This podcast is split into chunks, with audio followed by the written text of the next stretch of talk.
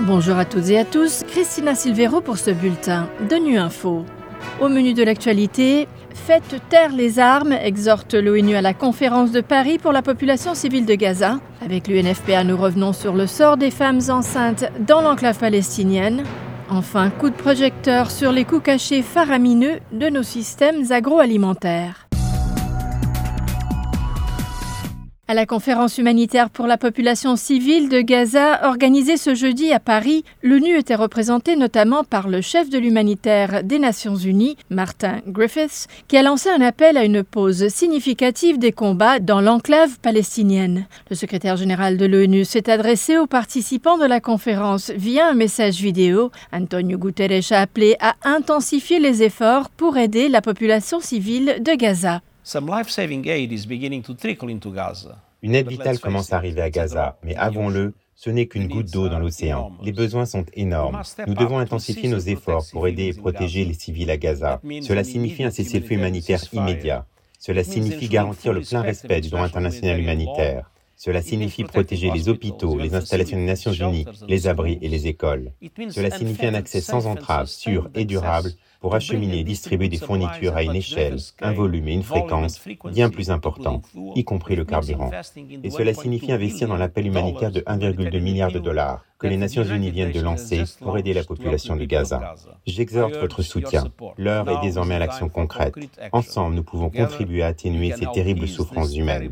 Nous pouvons aider les civils de Gaza à voir enfin et à tout le moins une lueur d'espoir, un signe de solidarité et un signal que le monde prend conscience de leur sort et s'en soucie suffisamment pour agir.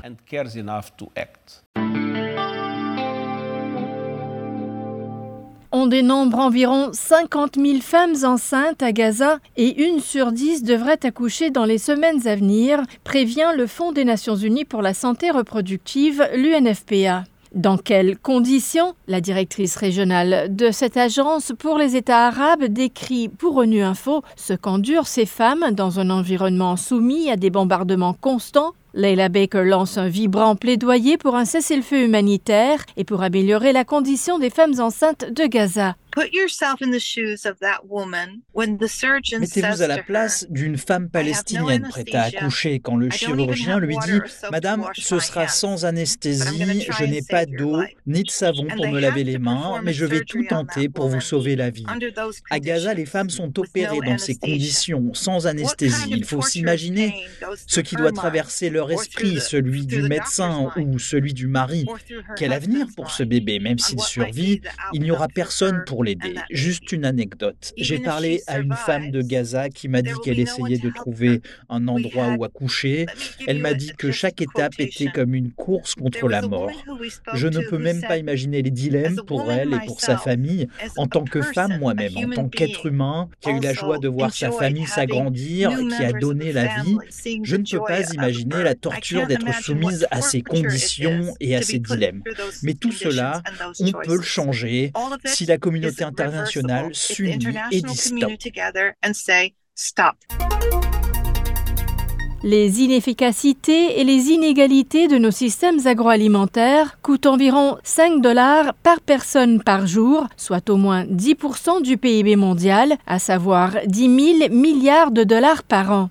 C'est ce que révèle une étude de l'Organisation des Nations Unies pour l'alimentation et l'agriculture, la FAO, qui souligne que lorsque la plupart des consommateurs paient leur alimentation, ils ne couvrent qu'une partie du coût pour la société. On écoute David Laborde, directeur de la division de l'économie agroalimentaire à la FAO. Donc, pour vous donner un exemple de ce qui est un coût caché, de ce qui n'est pas un coût caché. Si demain vous avez une alimentation alimentaire peu saine et que vous allez euh, avoir le diabète ou un problème d'obésité, eh bien, il y a un coût explicite qui est d'aller chez le docteur, d'acheter des médicaments, mais il y a un coût caché qui est la perte de productivité pour vous. C'est un salaire plus bas potentiellement, c'est une durée de vie et de vie active réduite et en vérité, ces coûts justement sur la santé humaine et la productivité des populations, c'est plus de deux tiers de la note finale. Similairement, la pollution euh, de l'eau par l'utilisation excessive d'engrais, l'agriculteur ne paie pas ce coût-là et différentes activités économiques ou populations qui ont euh, utilisé les cours d'eau pollués, eux vont subir un coût qu'ils, encore une fois, quand on va commercer ou consommer ces denrées agricoles, on ne les voit pas.